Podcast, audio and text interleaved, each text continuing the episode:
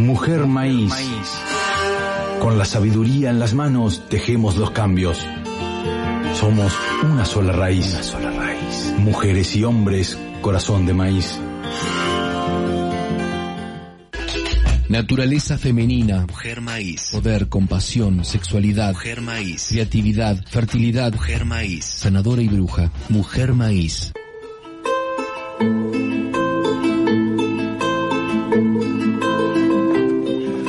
Hola, buenas tardes. Estamos acá nuevamente en la columna del verano Amefricanas en eh, Mujer Maíz.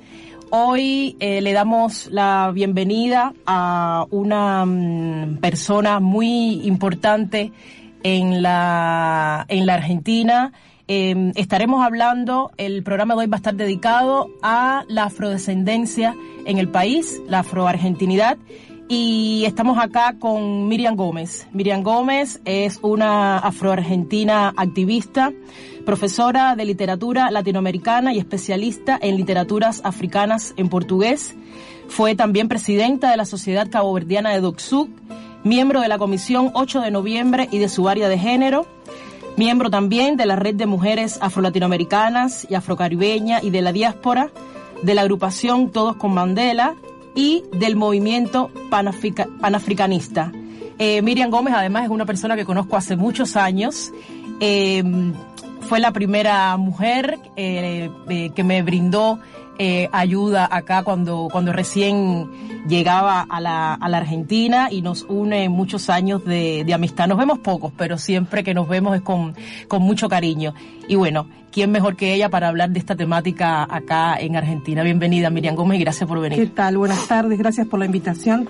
Me encanta la radio, me encanta lo que estás haciendo y el medio en sí eh, siempre me sedujo, la, la, radiofonía. Y he estado acá en otras oportunidades. Qué bueno. Sí. Entonces como, es como si estuviera en casa. Bueno, Miriam, como habíamos hablado, eh, Hoy quiero dedicar el programa, esta hora de, de, Mujer Maíz, esta columna africana, se lo quiero dedicar a la afroargentinidad, a esta población afrodescendiente uh -huh. que eh, vive acá en la Argentina, que es de acá, que existe, que no, que están en nuestras, en, en, las calles, están en nuestra vida cotidiana. A mí me gustaría empezar a hablar un poco como el tema de la historia okay. de la esclavitud aquí en Argentina, y hay preguntas que a mí siempre me llamaron la atención porque se habla muy poco, muy poco de eso. Y quisiera saber de qué países de África provinieron las personas esclavizadas que llegaron a Argentina y dónde se asentaron, sus labores? Bien, bueno, sabemos que la trata esclavista se desarrolló entre los siglos XVI y XIX. En la Argentina se abolió la esclavitud solo en 1853 y Buenos Aires, que en ese momento estaba separada de la Confederación, adhiere a esta abolición recién en 1861. Creo que es importante tener en cuenta esta fecha porque es relativamente tardía uh -huh. la abolición de la esclavitud en Buenos Aires. En términos generales, la población esclavizada que llegó a la Argentina provenía de una zona donde se habla la familia lingüística bantú. Exacto. Esto es Congo, o uh -huh. lo que hoy se llama Congo, Congo belga eh, o Congo Brazzaville, eh, Angola, ¿sí? Eh, parte de Nigeria, el pueblo, específicamente el pueblo Yoruba y Hausa, y también del otro lado del continente africano, de lo que sería el este o el océano Índico de Mozambique. Mm. Toda esta población llegó en diferentes momentos a la Argentina en grandes números. Eh, Buenos Aires y Montevideo eran puertos muy activos del tráfico esclavista, sobre todo en el Atlántico Sur, y entraron cientos de miles de personas por estos puertos y en muchos casos eran trasladadas a pie a diferentes plazas de las provincias. Por eso los porcentajes de población negra en las provincias con mayor producción agrícola Córdoba, Santiago del Estero, Santa uh -huh. Fe, son muy altos esos porcentajes, claro. porcentajes que se mantienen a lo largo de la historia, sí. a pesar de la invisibilización, de la negación de la presencia africana en el país, esta, esta presencia está, es de larga data, de varios siglos, ocurrieron muchas cosas a, la, a, la, a lo largo de la historia, el mestizaje, las uniones con mujeres u hombres indígenas, porque el indígena no era esclavizado, sino que estaba sometido a otros sistemas de servidumbre, como la mita, la encomienda, el yaganaconazgo, pero no eran, no eran considerados esclavos, claro. aunque hicieran el mismo trabajo. Uh -huh. Entonces, muchas veces fue una estrategia de parte de eh, la comunidad negra tener uniones de hecho con indígenas o de derecho para así generar eh, hijos libres. Claro. Fueron estrategias, es lo que llamamos afroindígenas o lo que hoy mal llaman las personas cabecitas negras, muchos de esos descendientes. Exacto, exactamente. Yo siempre he dicho que en Argentina no hay que ver, no hay que, si bien hay que fijarse también, pero es muy notorio el tema que no es una persona negra como quizás se puede encontrar en Brasil. Y por eso hay Claro. muchas personas que dicen que no hay personas negras eh, que sean eh, nacidas Claro. acá en, en Porque hay un Argentina. prejuicio, hay un prejuicio y hay una- un estereotipo en la mentalidad común de la gente de cómo debería ser un negro o una negra. Y en ese sentido se deja llevar mucho por las imágenes televisivas, Claro. la mala prensa. Un negro para la Argentina en general es una persona como Kunta Quinte. Yo no sé si ustedes recuerdan el personaje Raíces. de Raíces, ¿no? Un negro tiene que tener la piel muy oscura, en lo posible usar taparrabos y hablar mal la lengua. Eso es lo que tiene la gente en la cabeza, claro, de lo que es un negro. Y sin embargo, eh, los, los siglos de historia, el mestizaje, los diferentes procesos sociales, económicos, históricos, dieron como resultado una población, la Argentina, que es mestiza. La Argentina es un país diverso, es mestizo, es producto de por lo menos hasta que se produjeron las independencias y luego las posteriores migraciones de, Europa, eh, la población inicial en estos países era de la población indígena, la población africana muy numerosa y los colonizadores, que eran la minoría. Entonces, forzosamente de este tronco inicial de tres raíces desciende la gran parte de la sociedad argentina, aunque lo niegue estrepitosamente, pero es así. Muy bien. Eh, sí, de eso no, no hay dudas porque eh, tenemos muchas personas en común que conocemos descendientes de estas, de estas personas esclavizadas. Eh, bueno, nosotros vamos a escuchar ahora un, un tema que, que tiene, que hace referencia a esta, a esta comunidad de, de personas afrodescendientes, afroargentinas en Santiago del Estero. El tema se llama Chaca Negra. Eh, ahí les va que disfruten.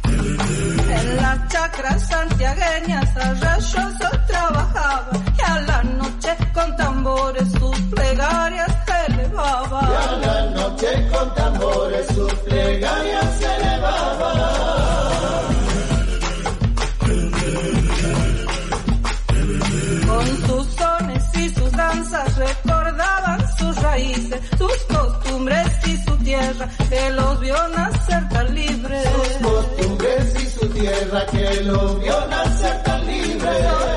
La chaca negra en las noches estrelladas, su ruego de libertad, la fogata iluminaba. Su ruego de libertad, la fogata iluminaba.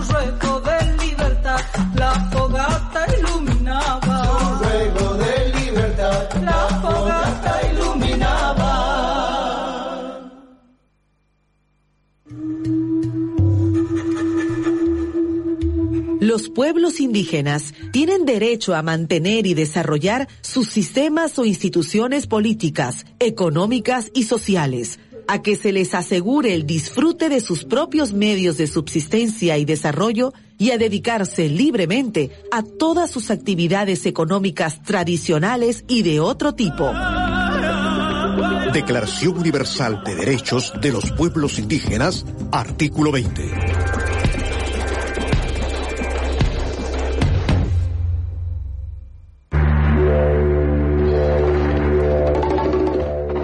Mujer Maíz, un mundo donde quepan muchos mundos.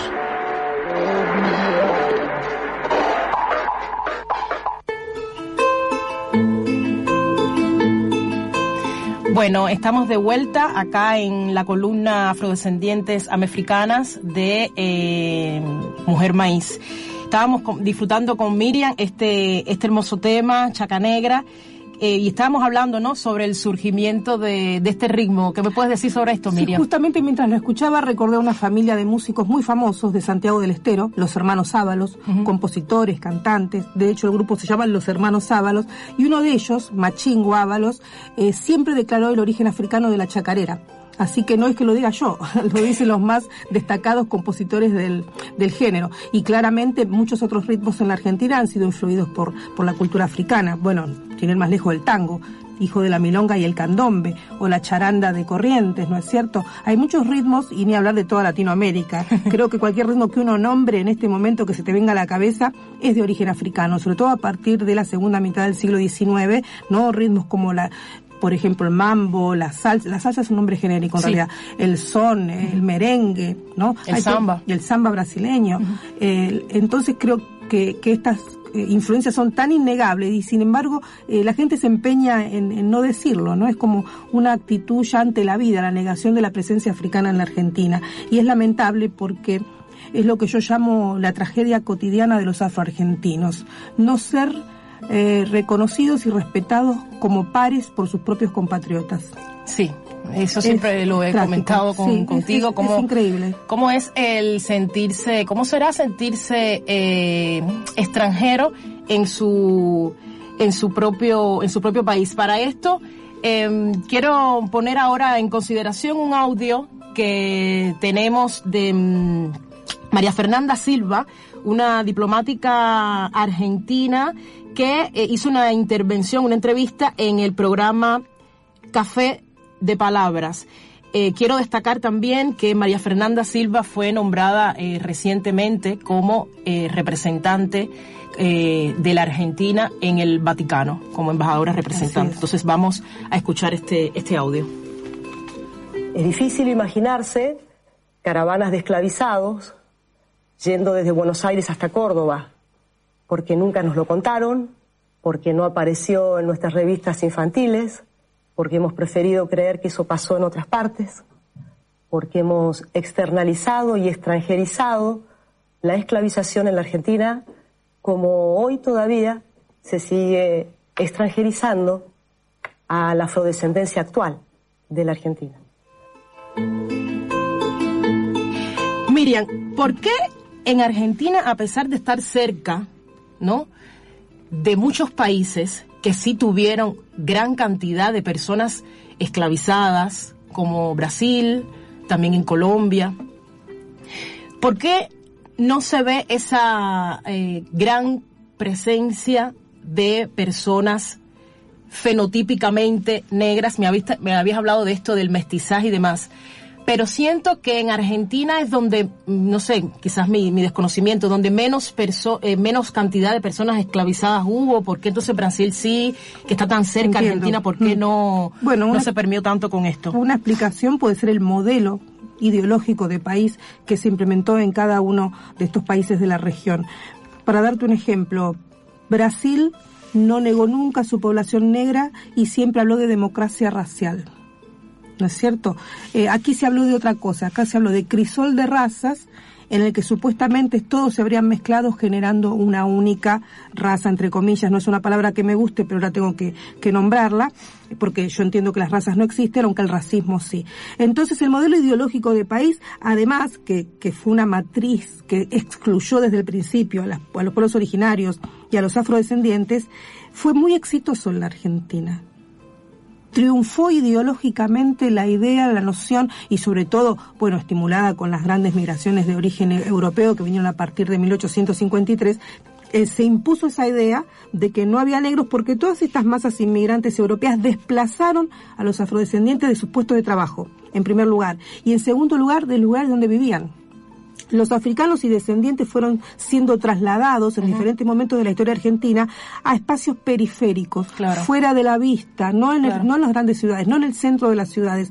Hasta la última dictadura militar se seguían desplazando eh, personas negras hacia La Matanza, por ejemplo. Ciudad Evita es un lugar donde uno puede encontrar eh, centenares de familias negras.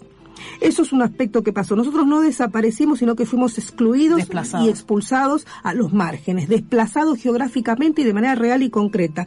Gente que nació en San Telmo, como, eh, como Horacio, el hermano de la Pocha, y muchos otros fueron trasladados a Ciudad Evita, a Merlo, a Moreno, donde hay grandes poblaciones afro.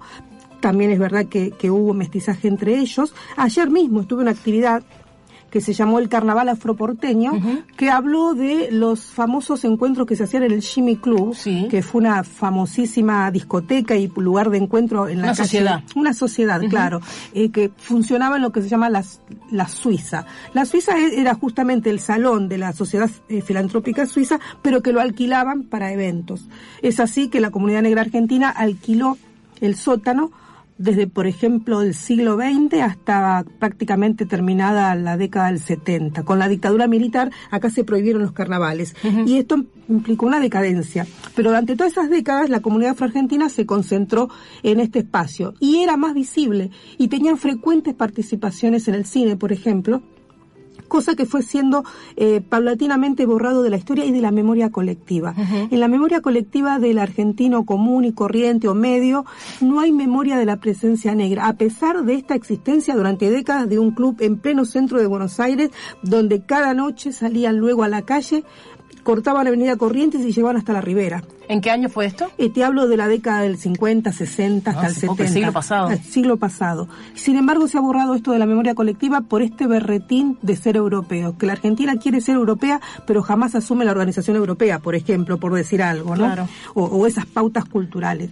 Entonces, eh, esto es lo que ha pasado, ¿no? Ayer me tocó, como te digo, estar en esta actividad donde encontré muchísimas familias negras, cabezas de familia que también es otro factor interesante, son mujeres la mayoría. Sí. Sí, mujeres sin hombres, sin maridos, sin los padres de sus hijos. Es un fenómeno que podríamos analizar en otra oportunidad, pero la mayoría son mujeres solas con sus hijos. Y puede haber mujeres de edad, de más de 80 años en este espacio, mujeres de edad que son a su vez fueron hijas de otros negros y negras, argentinos también, ¿no?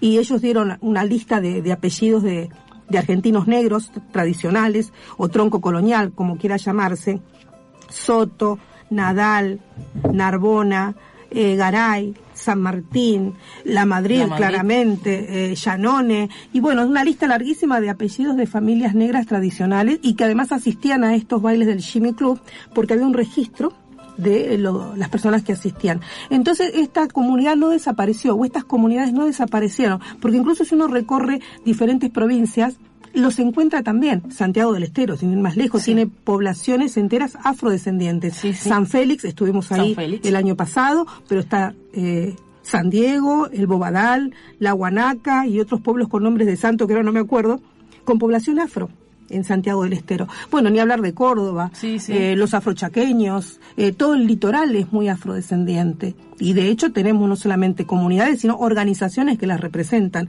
a estas comunidades. Todo esto habla de que la presencia negra no ha desaparecido en la Argentina, ha sido negada y invisibilizada sistemáticamente, eso sí. Y lamentablemente los medios de comunicación y la educación se hicieron eco de esta fantasía, ¿no? De que no, de que no existimos. Sí, de este discurso que se ha ido reproduciendo y que, bueno, indudablemente penetra en la memoria colectiva, en el imaginario, se, entonces se va reproduciendo estereotipos, discursos, claro, eh, sin un análisis previo sin ninguna duda de la historia. Es lo que te decía, acá lo que primó fue este modelo ideológico de país que se cree genéticamente blanco y culturalmente europeo. Esa idea quedó grabada a fuego en la mentalidad de la gente. En otros países de la región no hubo ese proceso de negación de la población negra. Sin embargo, yo sé que hay racismo en estos otros países, no hay no hay ninguna duda de esto, pero no hubo esa negación y las comunidades negras siguieron su, un desarrollo cultural eh, híbrido en algunos casos, pero siguieron un desarrollo Presente. cultural propio, siempre presente. El caso de Uruguay, la gente dice, no, en Uruguay sí hay negros porque... eh, no, lo que pasó en Uruguay fue lo siguiente, en Montevideo específicamente. En la década del 30 o 40, el municipio de Montevideo oficializó el carnaval afro-uruguayo, la llamada, como Claro. se las denomina Sí, ahí, y se apropió de alguna manera. Y cada año le otorga a la comunidad negra la avenida 18 de julio, que es como la 9 de julio nuestra, para realizar las llamadas. Y eso le ha dado mucha visibilidad Sí, al afro-uruguayo. Nosotros, por ejemplo, en la Argentina, con la prohibición de los carnavales, los tambores se guardaron Claro. Pasaron a ser parte de un mundo privado que existen todavía. Incluso hay canciones que tienen estas familias Sí. eh, con estribillos íntegramente en la lengua, en lenguas bantú, pero que no salen al exterior porque, bueno, hubo persecución. Había una época que eh, se denunciaba a la familia o a las personas que tocaban el tambor. ¿no? Claro. La policía eh, los corría. Y, y bueno, y pasó esto, que pasaron a, a integrarse en el mundo privado y no ya públicamente, no menos visibles, claro. Claro. Entonces, siendo así, ¿qué, mm, qué papel juega en la, han jugado en la sociedad la población afrodescendiente eh, y en la conformación de la nación argentina? No, la, la participación de la comunidad negra en la formación de la sociedad argentina es innegable y es fundamental. Los africanos y descendientes participaron en todos los aspectos de la vida social, económica y cultural de la Argentina. En primer lugar, en las guerras de la independencia. Como primera medida, la participación fue masiva. Quiere decir que los negros en gran medida lograron la independencia de nuestros países. En segundo lugar, en la literatura y la prensa. El siglo XIX es plenamente afroargentino, más de 20 periódicos circulando y muchos de estos periodistas afrodescendientes también trabajaban para los grandes medios. No es que solamente tenían sus periódicos comunitarios, sino que también escribían para grandes medios periodísticos. Eh, en la lengua, si uno analiza la lingüística del, del español del Río de la Plata o castellano del Río de la Plata, encuentra infinidad de palabras de esta familia lingüística que yo siempre nombro. Y digo familia porque son varias lenguas, quimbundo, kikongo, suajili, el chiluba, etcétera, etcétera, que hablaban las personas que fueron esclavizadas y traídas a la Argentina. Ejemplos, eh, batuque, milonga, tarima, mina, quilombo, tamango, tango, etcétera, etcétera, palabras que usamos cotidianamente que tienen que ver con, con esta influencia cultural. La comida. El mondongo. El mondongo. Y aparte hay un pueblo llamado Mondongo también en el continente africano, en el sur. Eh, bueno, por ejemplo, si uno analiza el origen de las achuras en el asado argentino, que es la comida por excelencia, eh, eso era un rescate que hacían las negras achuradoras en el matadero. En el siglo XIX, en el matadero se carneaban a las vacas, que saben que es la, la industria nacional, pero no se aprovechaba todo el animal, solamente el cuero para zapato y ropa y la carne. Y se desechaban las vísceras, el estómago, los intestinos, la sangre, la grasa, y todo eso lo recogían las negras achuradoras y hacían la comida para su familia. De ahí nace el chorizo, el chinchulín, eh, la morcilla, eh, el corazón, los sesos, todo eso lo empezamos a comer nosotros y luego se popularizó a toda la sociedad, pero es un aporte de la comunidad negra. Bien. Eh, déjame hacer otra consulta, Miriam. Quisiera hablar, antes de pasar a un, a un tema musical que también tiene que ver con el nombre, el título de este tema es en lengua eh, africana. Me gustaría hablar sobre esta segunda oleada que hubo a principios del siglo XX, finales del XIX, principios de- del, del siglo XX, porque bueno, estábamos hablando de la colonia, Claro. pero eh, me gustaría hablar de la comunidad eh, caboverdiana. Sí, en ese sentido yo siempre hablo eh, de tres momentos históricos, ¿no? De la conformación de las comunidades negras en el país. Estamos hablando desde que empezó el programa de la comunidad afroargentina, la más antigua, la más tradicional, desparramada en todo el país. Fines del siglo XIX, cuando la Argentina entra en lo que se llama el proceso de organización nacional, la generación del 80, con ese ideal de progresista, eh, un mercado exportador, etcétera, etcétera, empieza a verificarse la llegada de una migración de manera silenciosa al principio, eh, que venían a pescar ballenas en el sur, en barcos balleneros norteamericanos. Esta es una primera entrada de caboverdianos a fines del siglo XIX. Luego, a principios del siglo XX, se incrementa esta migración. ¿Por qué razón? Por dos razones muy interesantes. Primero, por el origen de estos marineros, que es un origen isleño que los hizo expertos en tareas ligadas a la marina a la pesca, a la construcción de barcos, y de hecho mis abuelos, mi papá, mis hermanos, tíos, etcétera, eh, fueron a trabajar directamente a la marina mercante, a la marina de guerra, a la flota fluvial, a los astilleros, a la empresa de líneas marítimas argentinas, a IPF, que es el que provee de combustible a los barcos, y esto generó eh, justamente esa primera corriente migratoria importante y después de la Segunda Guerra Mundial una segunda corriente también muy importante que es la comunidad caboverdiana y que está asentada justamente en zonas portuarias. Seguimos todavía viviendo en zonas como Doxú, Ensenada, Rosario, Necochea, Bahía Blanca, etcétera, etcétera. Bien, eh, bueno, vamos a escuchar ahora un tema que se llama Misibamba Ile Ile Camirilingón Tateua. Wow. que lo disfruten.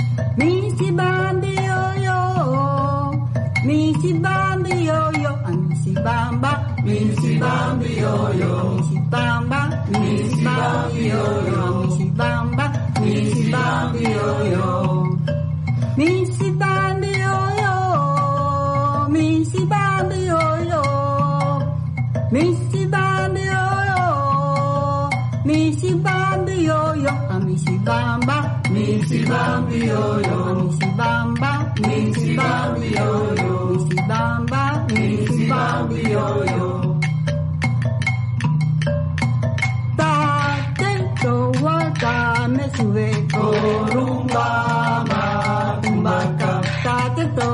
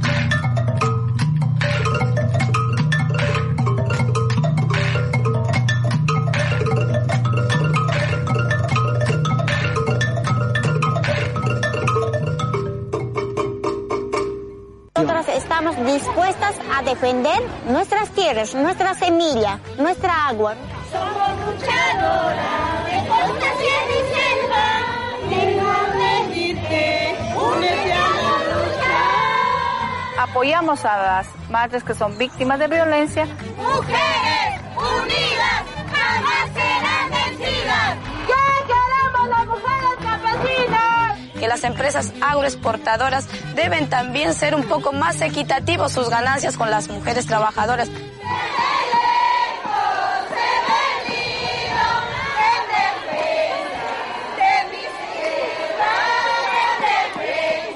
Todo el surco juntas. A ver.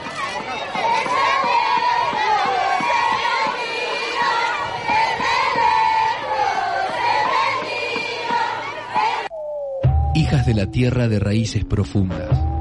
En nuestros úteros vive el saber de los pueblos. Mujer Maíz.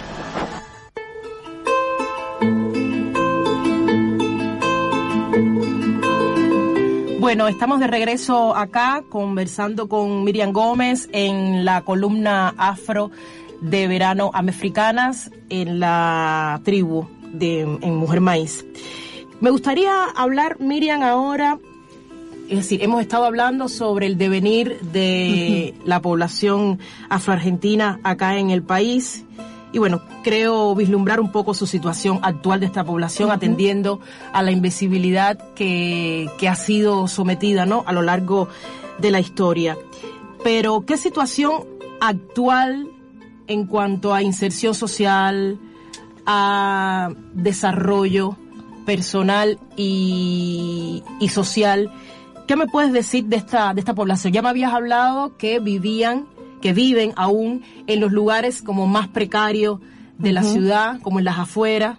Entonces a mí me gustaría saber cómo, cómo es la vida de la población afrodescendiente, afroargentina. Mira, lo que podemos destacar de interesante en los últimos años ha sido em, la organización o las formas organizativas que esta comunidad asumido a lo largo de los años, sobre todo a partir de los 90, hubo como un resurgimiento de líderes y lideresas de la comunidad negra argentina que comienzan o que comenzaron a reivindicar los derechos de estas comunidades y encontramos gente como Enrique Nadal en la década del 80, un gran líder afroargentino ya fallecido.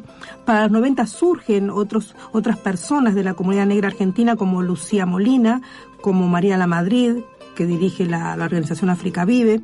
Un poco más tarde surge Misibamba, también de afroargentinos del denominado tronco colonial, autodenominado tronco colonial, y otras comunidades afroargentinas tradicionales de las provincias que vieron la necesidad de organizarse para revisibilizarse. Y en este sentido, un hecho que me parece fundamental ha sido la inclusión en el censo, en el Censo Nacional del 2010. Pero previamente al censo hubo en el año 2005 un ensayo, una prueba piloto, que fue financiado por el Banco Mundial con el INDEC, el Instituto Nacional de Estadísticas y Censos, y la Universidad Nacional de 3 de Febrero. Eso fue como un puntapié inicial que estableció que un 5% de la población argentina se considera de origen africano. En ese momento, 5% representaban 2 millones de personas, lo cual no es poco. Entonces, esta revisibilización estadística, que luego fue incluida en el Censo Nacional del 2010, sin los resultados que esperábamos, lamentablemente, pero fue un gran paso la inclusión de la variable afrodescendiente en las preguntas del censo. Esta comunidad eh, en este momento está de pie, consciente de sus derechos, consciente del lugar que ha ocupado en la historia y con toda la intención de ganar espacios políticos. De hecho, eh, la designación de la embajadora María Fernanda Silva en el Vaticano, por un lado, la designación de Carlos Álvarez, un activista afrodescendiente en la Dirección Nacional de Equidad Racial, Migrantes y Refugiados, y la presencia de otros afro en diferentes lugares del Estado con cierta eh, capacidad de decisión, habla de un cambio sustantivo, de un cambio de paradigma que apunta yo espero, lo estoy viendo, creo que va a ser cada vez mayor, a una visibilidad en todos los terrenos. Yo vislumbro una participación muy activa de la comunidad negra, lo que yo llamo un paso al frente, ¿no? El lugar que nunca debió haber perdido. Creo que se está recuperando ese espacio. No sin trabas, no sin obstáculos, un racismo estructural feroz que nos ha excluido de todos los ámbitos de la vida social y cultural. Y otra cosa que yo llamo racismo silvestre, que no es estructural, que no está en las instituciones, pero que uno lo vive en la calle. Claro, flota en el aire. Flota en el aire, Sí. crece como la mala hierba. Sí, Por eso sí. le digo el racismo silvestre. Que te digan, negra de mierda, volvete a tu país, es racismo silvestre. Porque un tipo que me grita eso no es más que es un pobre tipo que no puede hacer nada más. Claro. No me va, pero sí los que tienen el poder de tomar decisiones me pueden impedir que trabaje, que estudie, que me atienda en un hospital. Pero después está ese racismo silvestre que es nocivo, porque afecta a tu autoestima. Claro, y sí.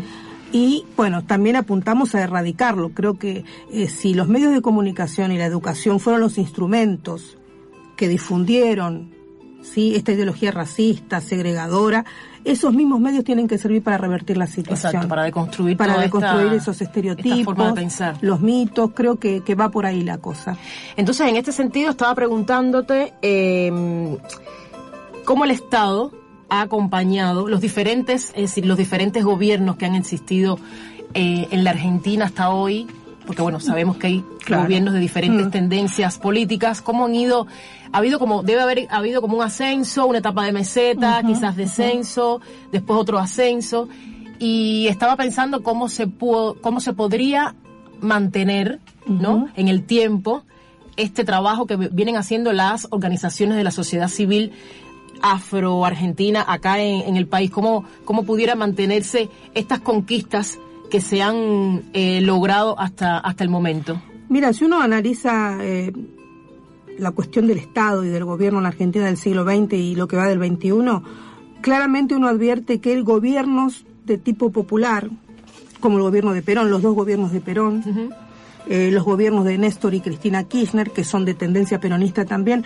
estos son gobiernos que han eh, que tienen otra mirada, que tienen una sensibilidad social diferente, totalmente opuesta a la de la última gestión de Mauricio Macri, que logró eh, que se desmantelaran varias conquistas de la comunidad negra. Sin embargo, eh, gobiernos como este, que tienen sensibilidad social, que apuntan al campo popular, aunque no apunten directamente a la comunidad negra, sin embargo, siendo nosotros parte de ese campo popular, podemos lograr conquistas, podemos lograr avanzar.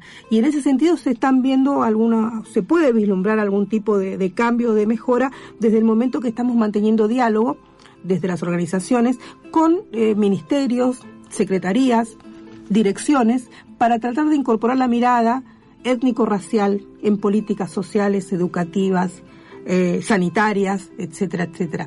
Eh, Yo creo que va a haber un cambio significativo, que en poco tiempo esta comunidad va a estar más visible y va a tener un protagonismo que hasta ahora no había tenido. Eh, me gustaría saber también, Miriam, el, tema de las nuevas generaciones, las estas mm, estas personas descendientes de afroargentinos qué están haciendo, cómo, cómo, se, cómo se sienten, cómo se están identificando, si pertenecen a alguna eh, asociación de la sociedad civil, cómo están asumiendo el tema de la racialidad y el racismo, su identidad como personas afroargentinas.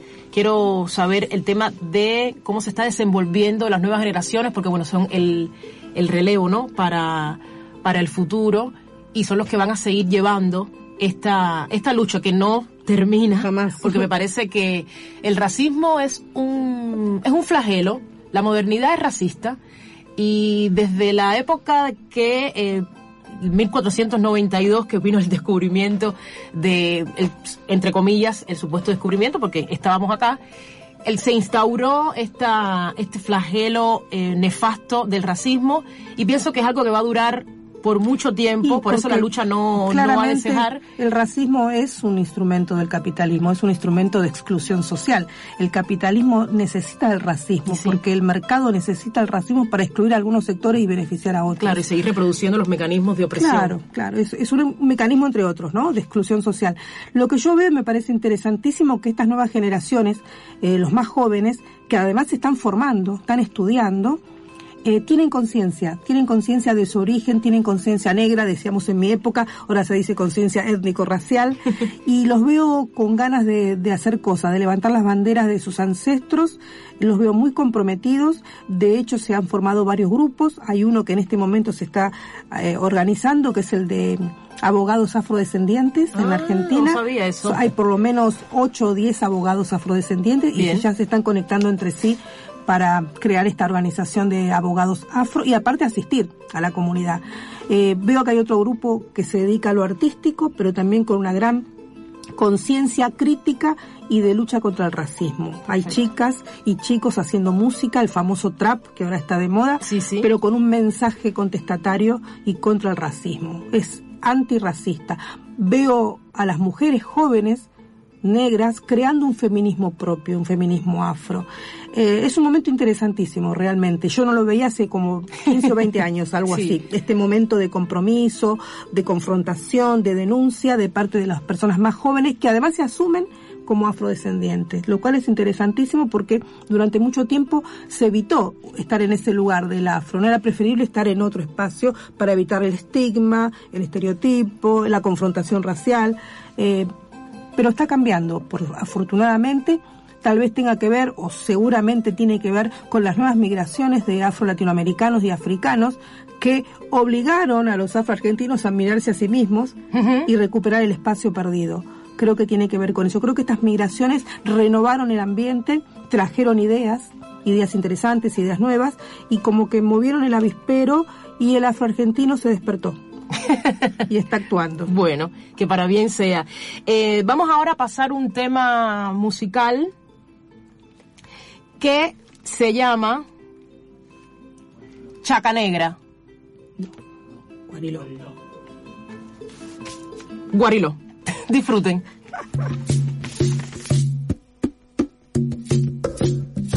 La negrada llegó, querido restaurador, dando gracias a usted por venir al tango, porque este bozalón que su vida dará, si por ser federal lo requiere el cañón, el pecho le pondrá.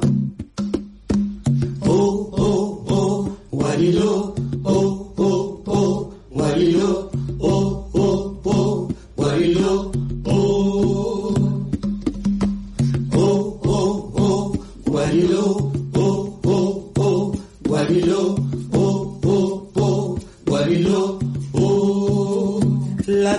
divisa punzó que traemos aquí, Machumba me enseñó, orgulloso a lucir, y la patria argentina, donde fuimos a parar. Nuestra madre será y jamás olvidar al África natal. Oh, oh, oh, Guariló,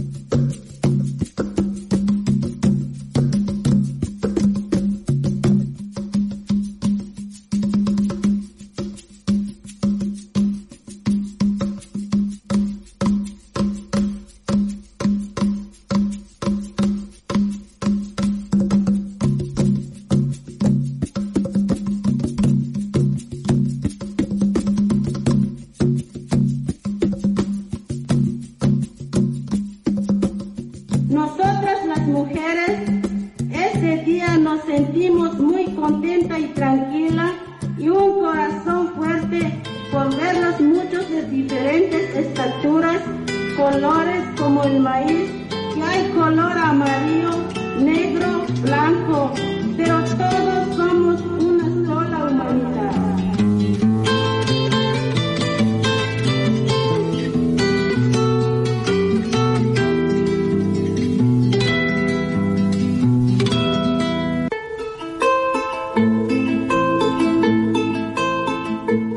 Bueno, estamos de vuelta acá en la columna Amefricanas por en la temporada del verano, en este mes de febrero, en la tribu Mujer Maíz.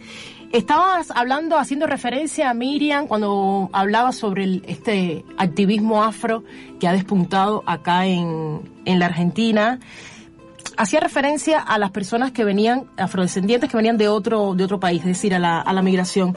Y a mí me parece interesante porque como migrante y como mujer negra que también he participado eh, de estas organizaciones, sí, sí reconozco que ha habido como un impulso. Es decir, yo llevo años acá, voy a cumplir siete años y he visto como también eh, los cambios que se han ido que se han ido dando porque yo me acuerdo cuando yo llegué acá estabas tú como referente eh, la Madrid es decir personas muy puntuales y no tenía referencia de esta gran masa de afro-argentinas, porque la mayoría son eh, mujeres, y, y, realmente me parece que hay una como un futuro, hay un futuro eh, promisorio ajá, ajá. para las nuevas generaciones y para la defensa, ¿no? Y la reivindicación de los derechos humanos eh, para las personas afrodescendientes y africanas también claro. que están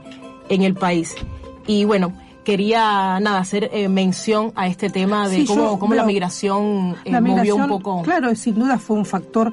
Eh, siempre las migraciones son factores, es factor de crecimiento en todos los sentidos, pero particularmente en este tema que estamos hablando de la comunidad negra y la conciencia, el activismo, la reivindicación de los derechos, yo creo que estas migraciones afro-latinoamericanas y africanas contribuyeron, sí, a, a levantar el movimiento negro en la Argentina. No tengo ninguna duda de eso y creo que este impulso va a seguir y va a dar frutos pronto.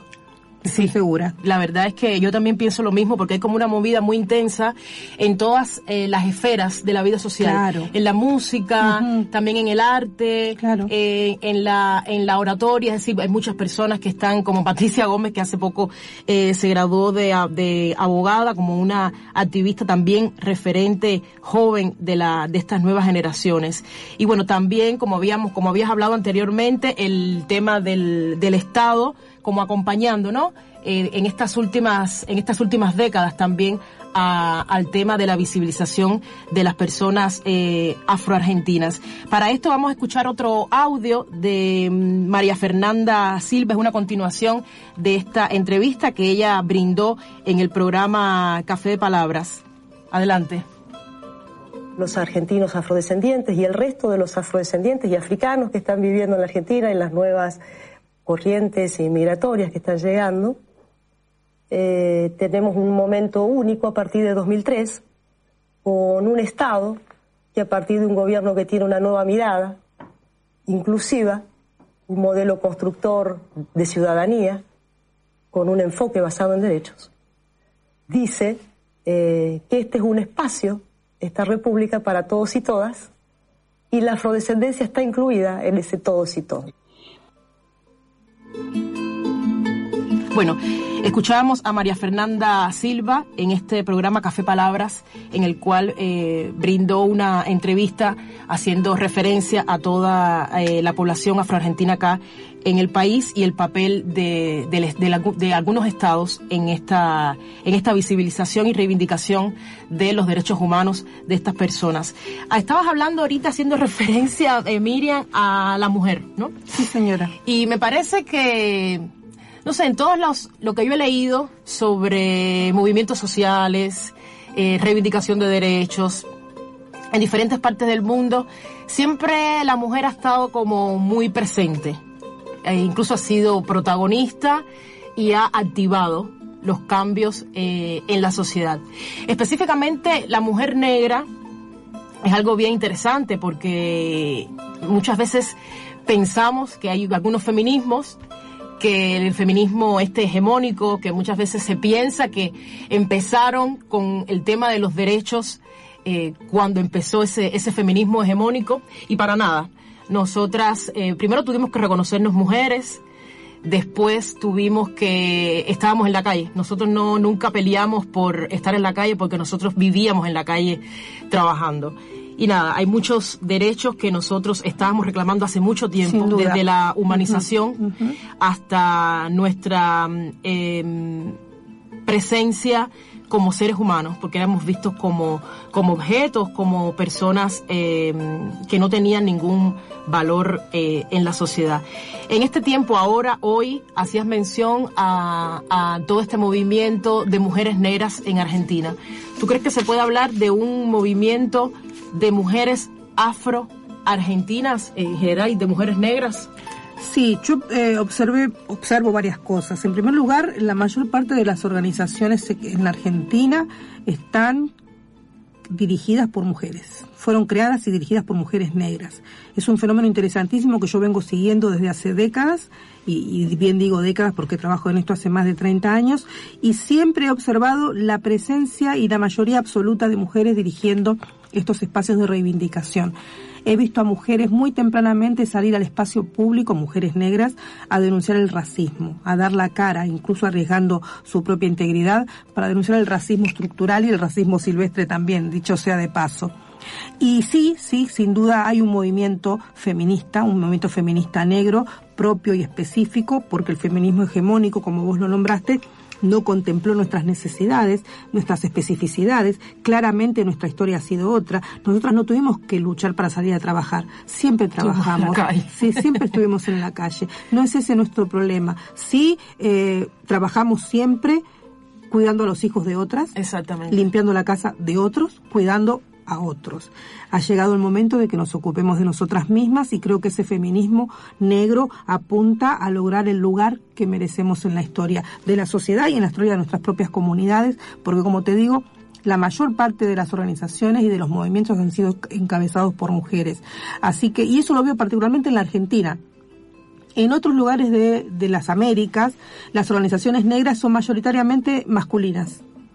Mm, los dirigentes. Ah. Hay mujeres, claro que hay organizaciones de mujeres, claro que hay mujeres activistas, pero en los eventos internacionales a los que yo he asistido durante muchos sí. años, siempre eran hombres, la mayoría.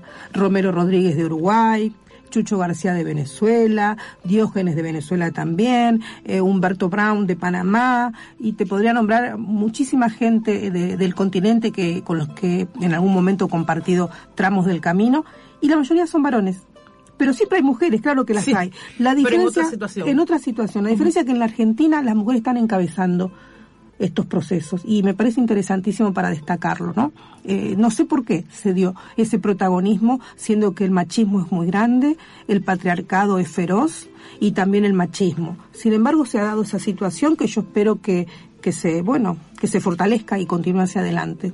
Sí, la verdad que a mí también me parece interesante en los eventos que he estado, eh, a pesar de que las asociaciones cuentan con hombres también, siempre veo a las mujeres adelante, las mujeres con iniciativa, eh, creando ideas, con, eh, con perspectivas como más revolucionarias, más eh, radicales a la hora de cambiar la visión sí, de la, de la realidad. También a lo mejor tiene que ver porque la mujer negra siempre ha estado en la, como en la escala última de la pirámide y entonces el hombre a veces como que no nos acompaña demasiado en estas, en estas luchas. Bueno, Miriam, para mí ha sido un placer, eh, muchas gracias. Yo quiero despedir el programa con un tema musical de una nueva generación eh, de afroargentinas, Luanda Afro. El tema se llama Miras, Miraste al costado. Muchas gracias, Miriam. Gracias, por gracias por la invitación.